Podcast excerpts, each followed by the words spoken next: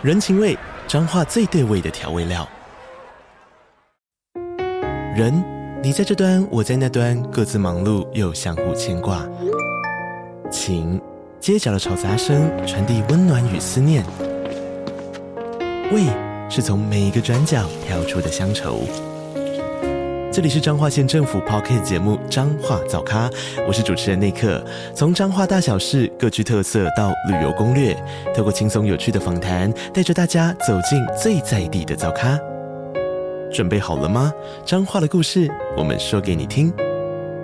以上为彰化县政府广告。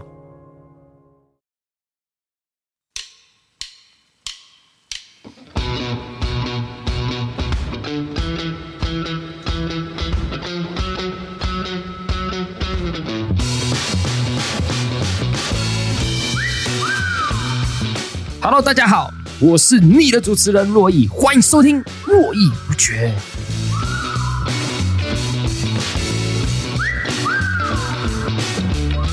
好，那欢迎收听《络绎不绝》的第七集哈。那上礼拜的时候，就大家也知道，前阵子法白有群众募资九枪的一些适应跟相关的一些产品。好，那大家知道九枪其实就是在二零一七年的阮国飞事件，那有一位警察。诚信警察对当时裸体状态下的阮国飞开了九枪，然后最后送医不治。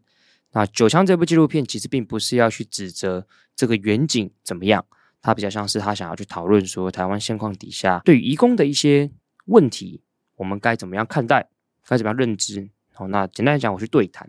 我先跟大家讲，这部纪录片九月一号就要上映了，九月一号就要上映了，所以你此时此刻。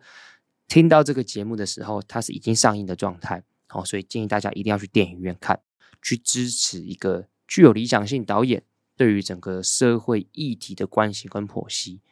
那我要讲的事情是我那一天在对谈的时候，其实当下气氛真的是非常非常的沉重，因为那部纪录片里面其实是有得到警方的密录器，所以我们是眼睁睁的看待那个外籍义工阮国飞。被警察开枪打死的整个画面，跟他最后流血过多死亡那个画面，其实都是完全看得到的。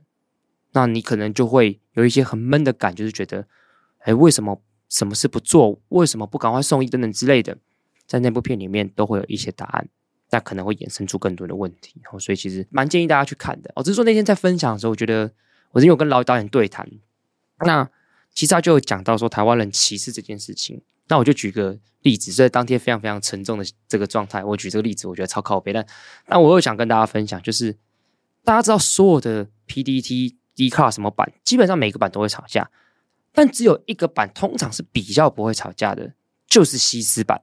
就大家都说西斯版通常都是整个社会最协和的地方，就是因为大家在那边都是比较快乐的。但有趣的来了，我那天有一天在看 D 卡版，反正就是有一个人在叙述他跟外国人约炮的一个状态，但他整个形容的过程，那个外国人应该会是一个外籍移工，就是说外国人在台湾工作，其实都是外籍移工。但简单来讲，就是他讲的并不是我们大家心中所想的外国人。所以那个 D 卡上面的留言就说：“这哪是外国人，这是外劳吧？”所以你看哦，坦白讲，我们必须很坦白讲的一件事情，就是所谓的外国人，其实就是非台湾国籍的人嘛。所以中国人是外国人，当然是嘛。越南人是外国人，是啊。印尼人是外国人，是啊。美国人是外国人，是啊。但大家会觉得所谓的外国人，好像是个比台湾优秀的人叫外国人，比台湾低等的人叫外劳。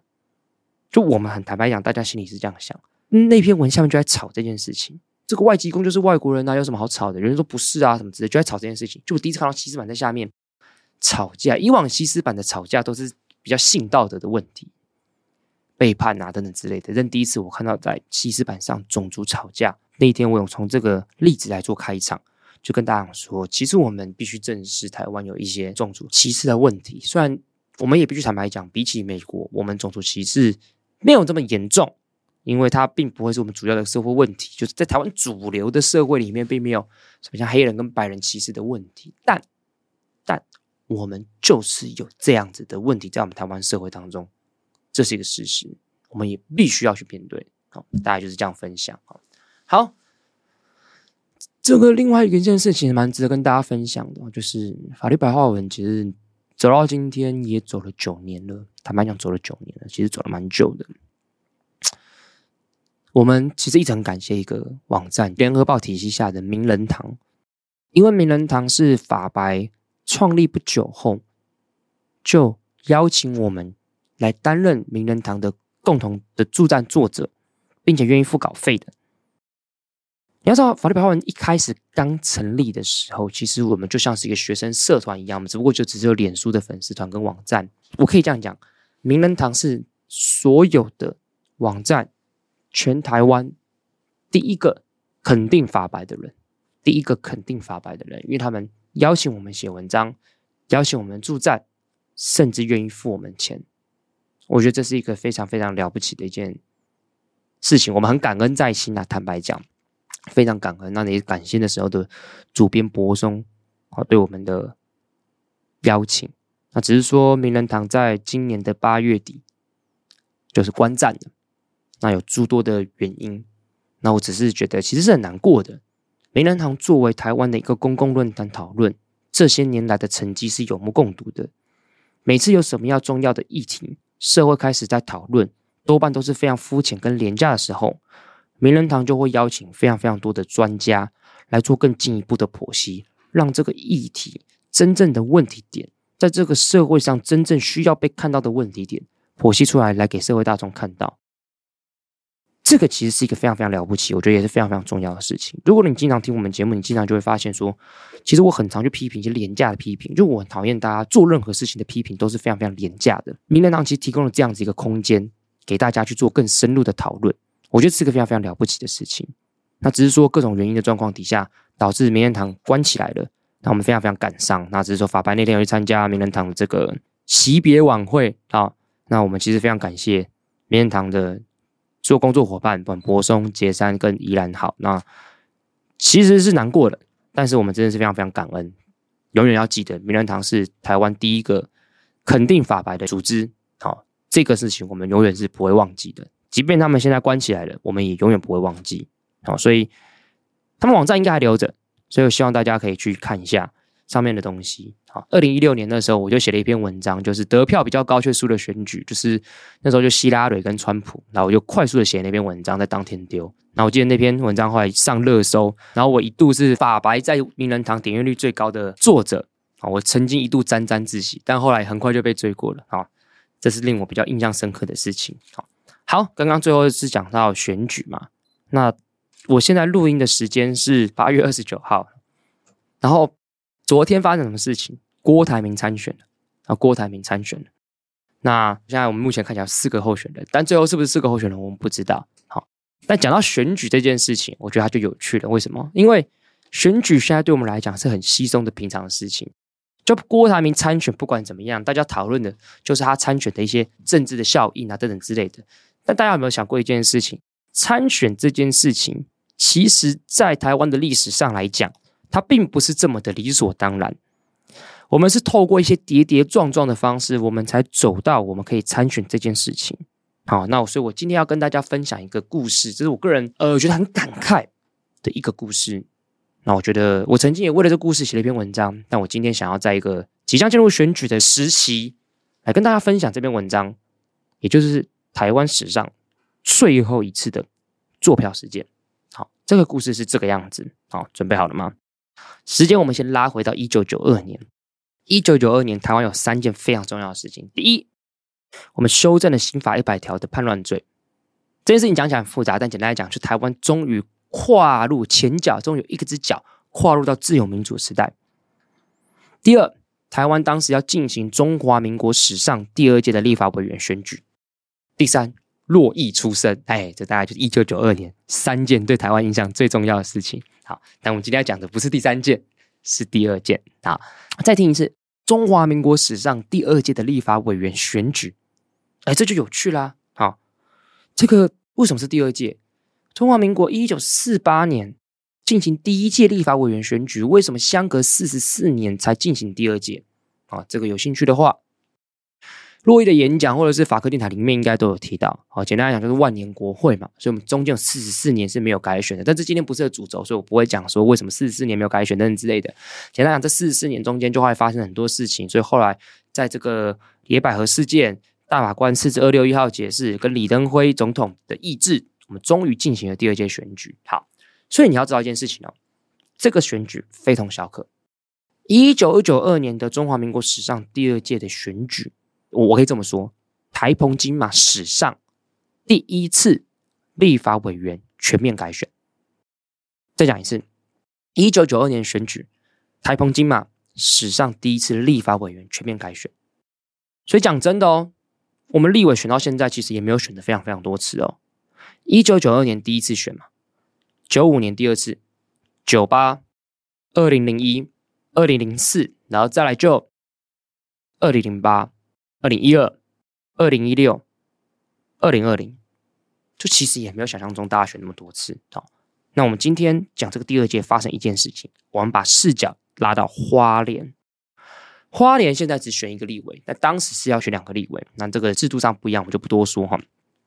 当时有八个人要选，那国民党派出非常非常有名的一个谢生山，好，跟当时的花莲市长魏木村，好，基本上就大家最看好这两个人可以当选。但民进党就派出一个他们民进党以前的党主席黄信介哦，信介先。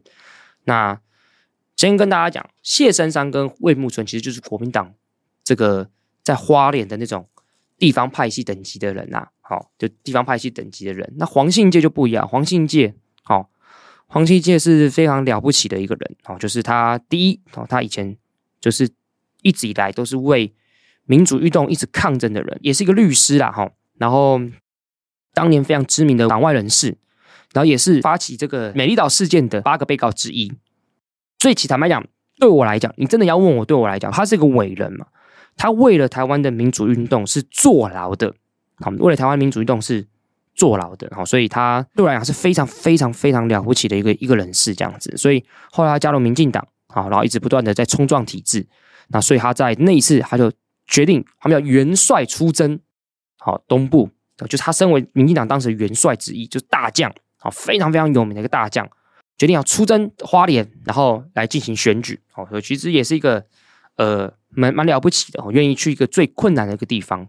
那我们今天就要讲这个故事，但只是我要跟大家讲，就是这个黄信介他其实算是有点早逝，然后他在一九九九年的十一月十四号脑溢血，其实被送到台大医院急救，后来就再过两周之后。就心肌梗塞跟心脏衰竭就过世了。其实我觉得这是一个非常非常的难过跟可惜的事情，是他一辈子就要为一件事情努力，叫做政党轮替。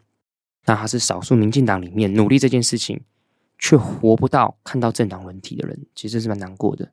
所以今天就讲他怎么面对那件事情。花莲当时我再讲一次，国民党派出谢生山、魏木村。这都是地方派系的人，民进党派出了不起的的民进党这个元帅黄信介。那当时两边对抗非常非常激烈哈。当然，那当时大家看好是这样子，谢生山呢，因为在花莲的知名度跟地方的那个扎根，大家会觉得嗯，应该会拿下一个席次。那第二名呢，应该是黄信介。黄信介作为一个律师，能言善道，在党外时期的时候，你看经历美丽岛事件，他就是具有群众魅力，又会演讲。又在各种党外运动，他都有参与，所以对人民来讲，他就是一个反抗国民党权威的一个英雄。所以当时大家就会觉得谢生山跟黄信介应该可以拿下这两个席次吧。好，结果呢，当晚开票的时候，中华民国啊，应该讲台澎金马史上第一次的全面改选的时候，国民党谢生山哎，果然得到最高票。好，但是呢，这就有趣了，大家一直认为应该会得到。第二高票的黄信介却输了，因为第二高票是魏木村，啊，第三高票是黄信介，大家就觉得怎么会这个样子？理论上按照选前的分析，应该是黄信介第二名啊，怎么会落到第三名？而且呢，黄信介跟魏木村的选票，大家知道差几票吗？不是差几千票，差六十二票，六十二票。好，那这时候大家就觉得很失落，因为输了就是输了嘛。但这时候发生一个转机，就是黄信介的竞选总部收到一件事情，就说听说做票，哎，怎么会做票？为什么？当时大家就是担心国民党坐票，因为国民党坐票这件事情，我看我今天讲的这个故事叫史上的最后一次。以前国民党就是非常非常爱作票，所以他们会派自己的监票人员发现一件事情：领票数跟开票数不符合。什么意思？幽灵选票。什么叫幽灵选票？简单来讲，就是你这个区域这个投票开票数，它只有一千个选民，那他开出来的票理论上应该是等于小于一千嘛，对不对？就最多就只会一千票，但是不可能每个人都出来投票，所以一定是小于一千票。就会发现大于一千票，那一定很怪怪的嘛。所以不要说什么一定有作票嘛，不然怎么会开票数大于这个领票数的状态呢？好，所以我们可以看到，当时这个很明显就是作票。连作票都做的这么低能，真的是不愧是国民党哈。好，那当时呢，黄信介的阵营就马上到花莲的选委会抗议，然后动员人包围，说要求验票。好，那当时的官员呢，在威权时代、后威权时代，他不敢做任何决定嘛，怕任何决定都应该要上级指示哈。所以呢，黄信介人就决定说什么，转向花莲地检署报案。好，那报案的时候要认为说什么？哎，他们这个作票，所以一定是要买票。他就是一个刑案现行犯，请赶快去扣押这些票来进行验票。当时地检署呢有两位检察官，一个叫洪正和，一个叫赖庆祥。他们两个都认为说，如果要验票的话，按照法律的规定，感觉应该是县委会来做决定，而非检察官。可是当时呢根本没有验票的相关的机制，好，所以呢这就麻烦了。那怎么办？好，简单来讲，后来最后民众越来越多。包围这个地检署，然后民进党党主、秘书长、什么施明德他们通通来花莲，要求全面验票。所以在这个政治的压力状况底下，最后检察官跟大家协商出来说：“那我们先验花莲县里面的花莲市的五十四个投票的开票所，我们只先验这个。”当时还有一些插曲啊，就是。当时这两位检察官洪正和跟赖庆祥，我先跟大家讲，他们当时是非常年轻的检察官，才刚调到花莲，尤其是赖庆祥检察官才刚调到花莲不到一年，才几个月，非常年轻的检察官要顶住这个压力，因为当时他一度要被黄信介控告渎职，就是叫你验你不验，你就是渎职，然后再向这个洪振和控告赖庆祥，好，反正就有这样的状态，但是最后是乔出来的，所以你要知道。当法律的规范只要没有规定的很好的时候，它就会有乔出来的这种状态。好，那这其实现在不会发生的。原因是什么？因为现况底下，我们在我们的选罢法里面其实有规定说，如果我们的选票差距前面跟后面的人差千分之三，其实是可以进行验票的。好，所以也就是说，这个案子里面进行验票这件事情，其实是一个政治的决定，因为大家包围造成压力，所以只好透过政治的决定来做验票。所以停到这边先，我们我们先停一下。我来问大家一件事情：抗议有没有用？抗议有没有用？我要坦白讲，抗议绝对有用。我们对于抗议的想象不是只要抗议就要改变，没有不对啊！你看这里面不就是因为抗议，所以没有全面验票，但至少花莲线下的花莲市，至少这个单位这个区域全面验票，这就证明一件事情：抗议一定有用。只是我们不能把它认为所谓的有用，一定在我们的有用的样子。好，那其实因为当时我跟你讲。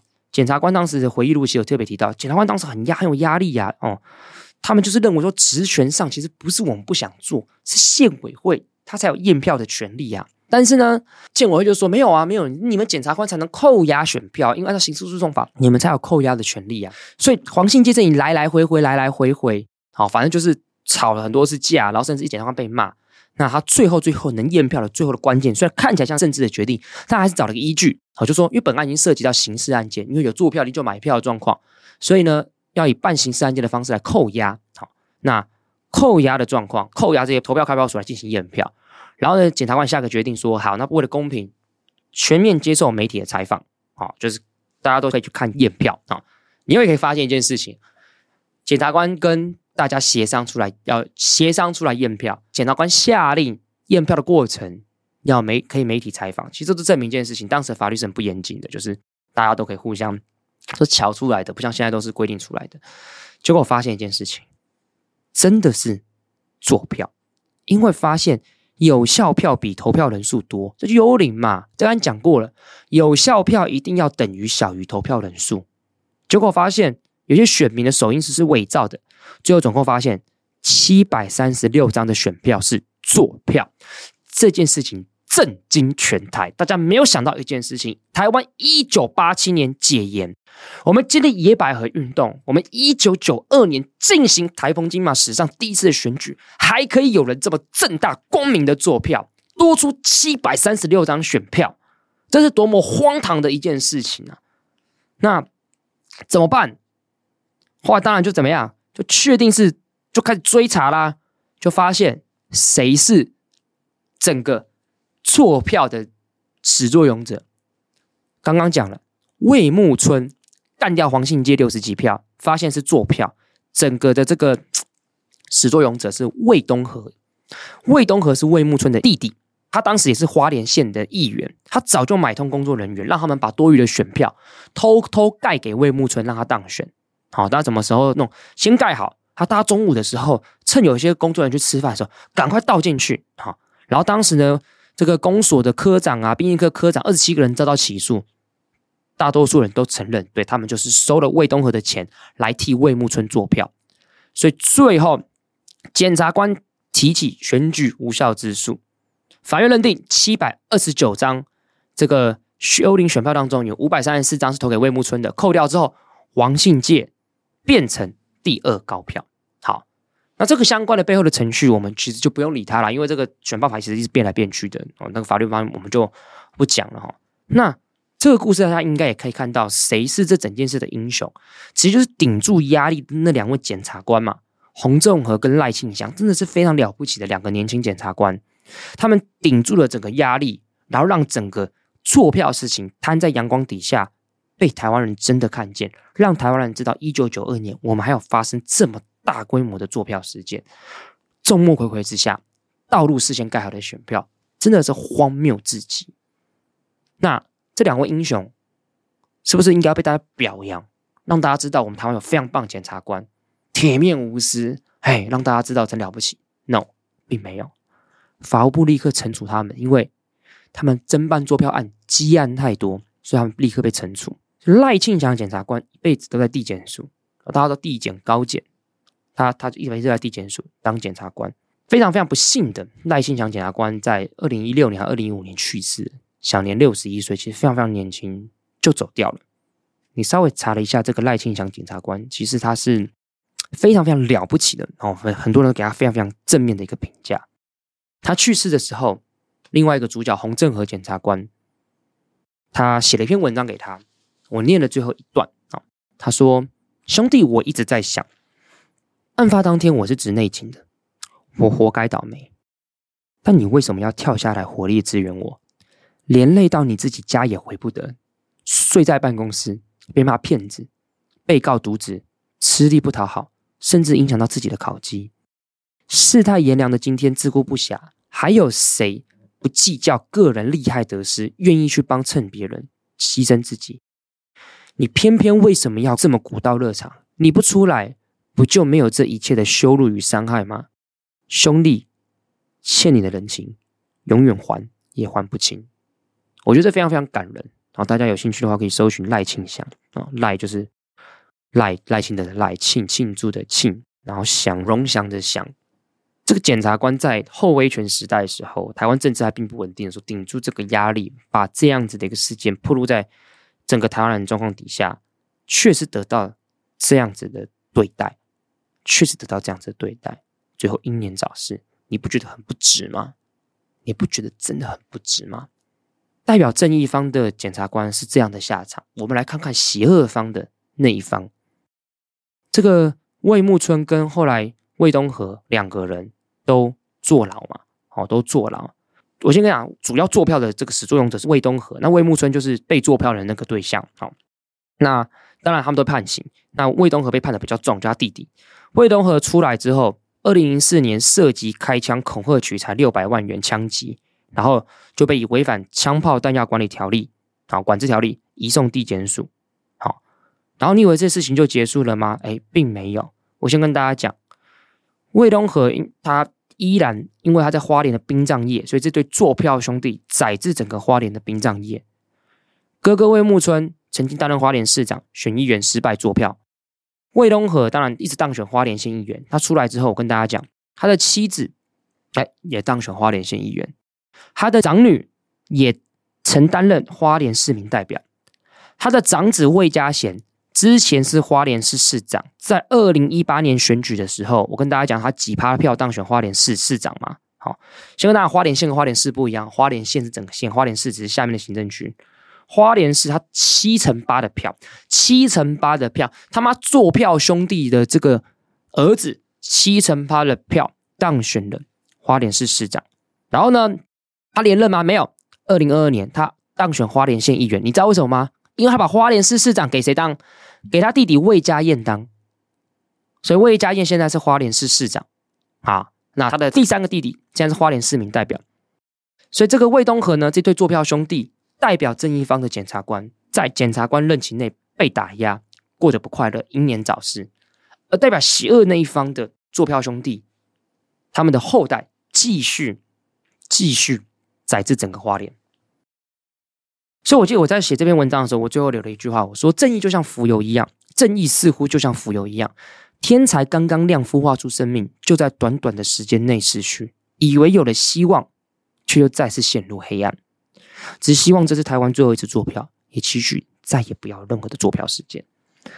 所以今天跟大家分享这个故事，只是就是因为最近选举嘛。那我觉得，当然大家说，哎，这为什么不在政治归政治聊？因为我我想好好的一个人把这个故事讲完。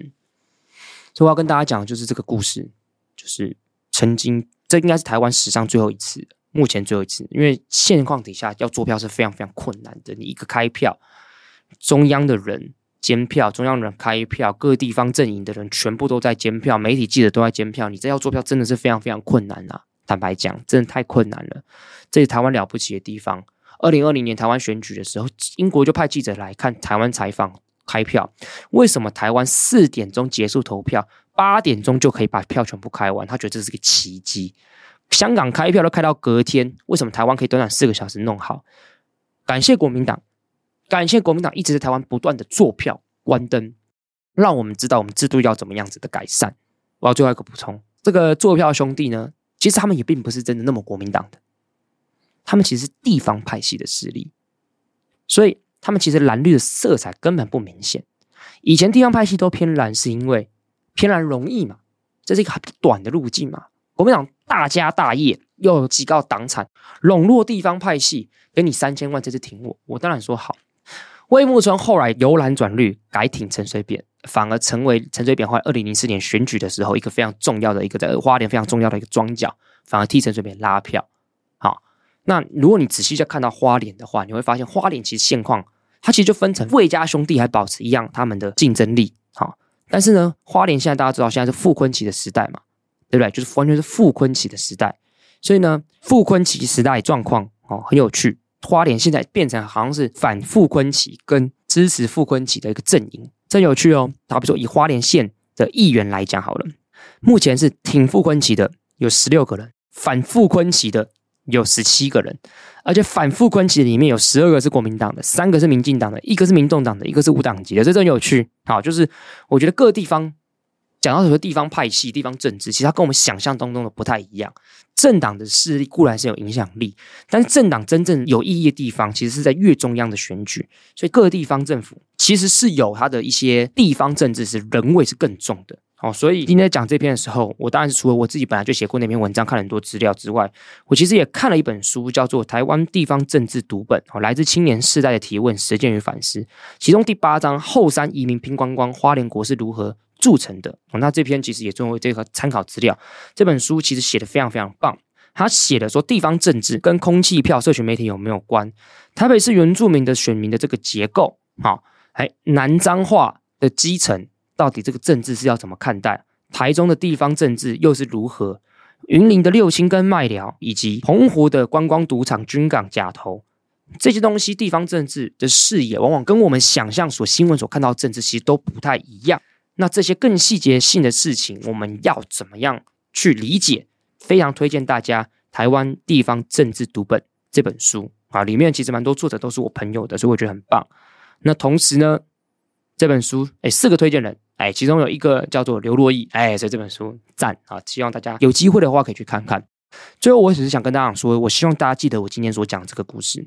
我觉得它并不是说多伟大，但是在我心中，这两个检察官是真的是了不起的人啊，真了不起。我希望我们永远可以记住他们当时勇敢所做出的决定，然后更加记住台湾曾经有这么一次的坐票事件。我们不应该，也不希望这样的作票事件再次发生。以上大概是今天的内容，那我们还是今天来跟大家做一点 Q&A，好，一点 Q&A。那我先跟大家讲，我 Q&A 的顺序会改变一下，就是有赞助我的，我会先优先回答；有赞助我的，我会先优先回答。我当然不是说什么你见钱眼开，不是 No pain no gain，就是人家有付一些代价，好，那我就觉得，那我就优先回答他的问题，好。那我先看一下，那就是这次 first story 上的一些回答哈，有一个叫这个 Phoenix，他说很喜欢洛伊分享的内容，每一次都被洛伊的想法惊艳到，好，也会拿这来自省一下怎么做更多事。谢谢洛伊愿意花费这么多时间跟心力去做沟通分享，也谢谢洛伊是这样子的个性，谢谢洛伊用自己的生命跟经验反思，跟更多人思考。可以在很放松的时候听洛伊的 pocket，就像有个朋友跟自己聊天一样。好，感谢 Phoenix。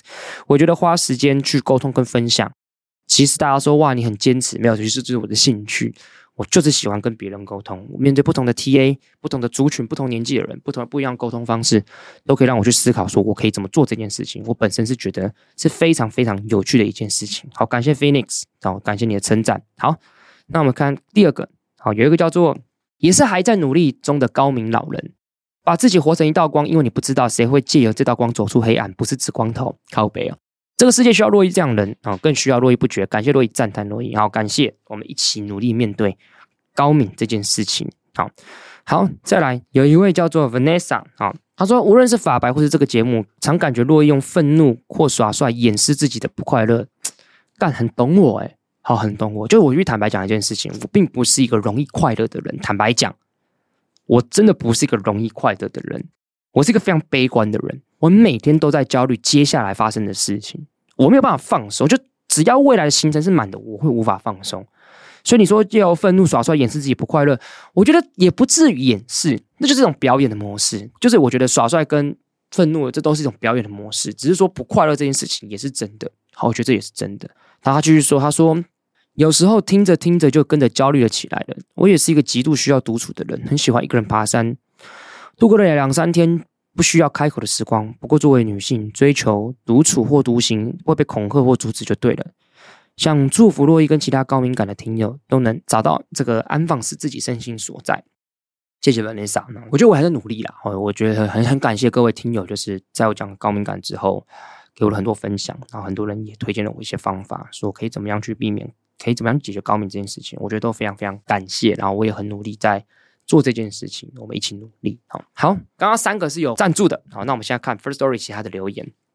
哦，我就跟大家有人说 Spotify 也有留，有留言机制，但我不会用，所以我还在研究怎么弄。哈，好，这个人留言说，我也是高敏感人，但我跟洛伊不同点在于，我在学生时期就察觉到了，只是这种不清楚的情绪，不视称为高敏感。分享一下我的做法。在感受到压力及焦虑的情况底下，除了独处，我会用手机跟录音写下自己的焦虑什么，为什么会这样，厘清来源并说出口，真的会好很多。这一集洛伊讲的内容真的很有共鸣，赞赞赞！好，感谢，好感谢。我觉得手机录音或写下这个在教育什么这件事很重要，我自己也会写，我自己也会写，但我写的时候好像都很抽象，就是我好像在很崩溃的状态，觉得可能要写的更具体。我觉得录音好像不错，我也建议大家试试看。好，好，有一个。留言叫做“我是贵智测试用的”，我是贵智测试讯息二。好，感谢贵智的测试。哼，好，有一个刚刚的 Vanessa，他说小额赞助把洛伊的名字打错了，so sorry。哦，其实他没有，我不太在意。好，我不太在意这件事情。好，感谢 Vanessa。好，有个匿名，他说我是国三生，明年要考会考，可以帮我加油吗？加油！好，明年考试加油，提供一些 table。读书固然重要，但更重要是做题目。以做题目为优先，检讨回头再看书，我觉得是一个比较正确的做法。所以这位国三生大量的做题目，把近十年来题目都做过一遍，我觉得或许是一个比较好的做法。提供给你，我在补习班教书同样一个方法。明天会考，加油！好，好，有个遗忘，他说。单口的 Podcast 是很新的挑战，加油！觉得第五集整体的语速比第一集舒服很多，没有一开始那么用力的感觉。想问洛伊什么时候生日？是什么星座？好，感谢遗忘，这个一直不断的调整啊。有些人就说是不是要再温柔一点？好，我都一直不断的在想办法这个表演模式去做类型化。好，感谢遗忘的这个回馈哈。我什么时候生日啊？我是三月十二，双鱼座。接下来下一个留言，Endorse 嘛，好，他说一直活得很累。明明努力想要做自己想做的人，却一步步往低阶人生走。知道是自己个性的想法问题，四十几岁了也渐渐接受如此。其实我也在思考的问题：韩国已经提高了基本工资，不能解决，会造成更多的问题。那为什么在这样资本主义的社会下，不能去限制人民的尽力？只要大家不要也赚太多，有限额的赚钱，贫富差距种种，不就能比较改善吗？这个问题真的大哉问呢，因为这个是很经济学的问题哦。那我可能真的没有办法在这个地方。去做回应哦，真的很不好意思，好，这个真的很不好意思。然后另外一个，他他的名字叫，他是一个符号啊，表情符号。他说终于来留言了，首先想跟洛伊说，很喜欢洛伊的单集，有重点的讨论命题和用心回复的留言，都令我听得很开心。不管和洛伊的想法一不一样，都带给我很多新的观点，让我想了很多。作文可能也变得比较有东西。问号，期待有空时多多更新。不过。辩论人讲话是真的很快的，完全懂洛伊为什么讲话那么铿锵有力。好，所以看来你也是个辩论人。好，好，我都用一点五倍速度在飙。再来，想要谢谢洛伊第五集也回复一名国中生在自然和社会组之间选择的提供建议和故事。其实我跟他有一样的困惑。我现在已经高中了，但听到其他观众有跟我一样的困惑跟担忧，就一直觉得没有好好下定决心，其实好像也没那么孤单。最近接近了学测，也想了比较多的事情，在心里有一些决定，所以想要谢谢。洛伊的故事跟那名国中生的分享，也祝福你可以找到自己真正的方向哦。最后祝福洛伊事事顺心，发白节目顺利。好，感谢这位高中生。那靠近学测了，也希望你学测一切顺利。在边考学测过程当中，当然很开心。你在你写到一句话之后，在心里也有一些决定，这决定非常非常的重要。好，也希望这个决定是对你好，对一切事情都是最好的。好，那我相信一定也是。好，那祝福你学测顺利，也祝你事事顺心。感谢。好，在 First Story 最后一个留言，J J 他说：“想先谢谢珞亦向大家分享高敏人的 I 人的感受啊，我自己也是一个破百分的高敏感 I N F J 人，跟我一模一样。对于社交带给自己的感受，也很常常感到困惑，完全能同理。很喜欢第五集节目架构跟表现的手法，觉得很不错。作为高敏人的我，住在北美生活心超累，虽然也决定搬家了，回台湾开心。总之很好奇。”珞亦对海外生活、旅游的之类想法或体验，最后分享之前听到如何让高敏感跟外界短暂断掉连接的方法，问自己只有能回答的问题，例如耳朵温度是不是变高了，练习把重心拉回自己这边，关注自己。所以我还在练习，希望各位高敏人都可以好好的跟这个特质好好共存。作为一个 INFJ，我觉得这真的是很累的一件事情，真的非常非常的累，好，真的非常非常的累，甚至是累到痛苦的，真的很常会。我我这样讲好了，我觉得他的累点在于是，你会一直不断检讨你自己的软弱。我觉得这件事情很令自己难过。好比说有些事情，你就会觉得哇，我真的很不爽，或是我真的很受影响。可是你就会看到有些人，他就是不会被受影响，你就会在怀疑自己是不是自己很弱，是不是自己的问题。所以你就一直在呈现在就是我在检讨自己过程当中。所以在下一次，你要变得更 aggressive，你要变得更凶，你要变得更自私自利。可是你会发现好难哦，你就是做不到，你就是他妈的做不到。你以前都会看到别人可以不管别人，有些人不管别人感受，我会觉得他好 tough，他好勇敢哦，我应该要像他一样。但我发现我真的做不到，就一做了，果然就失误了，然后就会有人不爽，然后你就会被那个不爽情绪又一直影响。所以我觉得这是一个非常非常痛苦的一件事情。那所以我觉得感谢 JJ 提供这个方法。就今天听到两个方法，一个是录音，那这个录音会不会是一种？问自己只能回答自己的问题，关注自己。那我觉得这个是一个好方法，我会试试看。那你问的说很好奇，珞亦对海外生活旅游的想法或体验。我小时候很常出国，跟爸爸妈妈很常出国，但我我已经七年没有出国了。你现在问我这件事情，我真的也没什么想法了。这七年来都在努力的面对自己的人生跟工作，我甚至也很少旅游。那我也是这一两年工作实在是太累了，所以我才开始意识到。放松好像不是什么都不做，放松也是要认真的对待放松这件事情，才会真的放松。好，我还在学习。好，那最后我们回到 Apple Podcast。嗯，他说他本身是老师，啊，每一堂本身是老师，每一堂课都要引起动机，有时候想破头真的是好难。非常懂洛伊的用心。好久没听到洛伊骂脏话哦耶，哈哈。好，那这个络绎不绝骂脏话好像有时候不太这么恰当，好看状况哈。好，有一个人。最后一个留言关于死刑，我觉得死刑主要的意义是在给受害者的家属精神赔偿一种，应该是很多民众都这么想吧。关于死刑，法律对死刑的条件再严格一点，会不会是比较好呢？谢谢，我很喜欢这个节目。那这个部分，我想法科电台其实回应的蛮多的，我可能就不赘述了。好，那最后好，还是非常感谢听到这边的各位朋友。那欢迎大家去 Apple Podcast 五颗星留言，去 Spotify 五颗星留言，以及在 First Story 上可以给我回馈。我没有要求大家一定要赞助，只是你有赞助的话，我会按优先先回应。当然 First Story 留言，我就会很开心的哈。那也最后希望跟大家分享今天这个故事啊，花莲的最后一次坐票事件，让大家去理解很多事情得来是不易的啊。很多得来的事情并不是这么理所的当然。台湾能那么顺利走到呃民主化的今天，开票能如此顺利，其实都是一个不简单的一件事情。希望大家用一九九二年啊这个故事，让大家知道那是一个非常非常重要的一年，因为那年洛伊出生。谢谢大家，好，我是洛伊，络绎不绝，我们下次见，拜拜。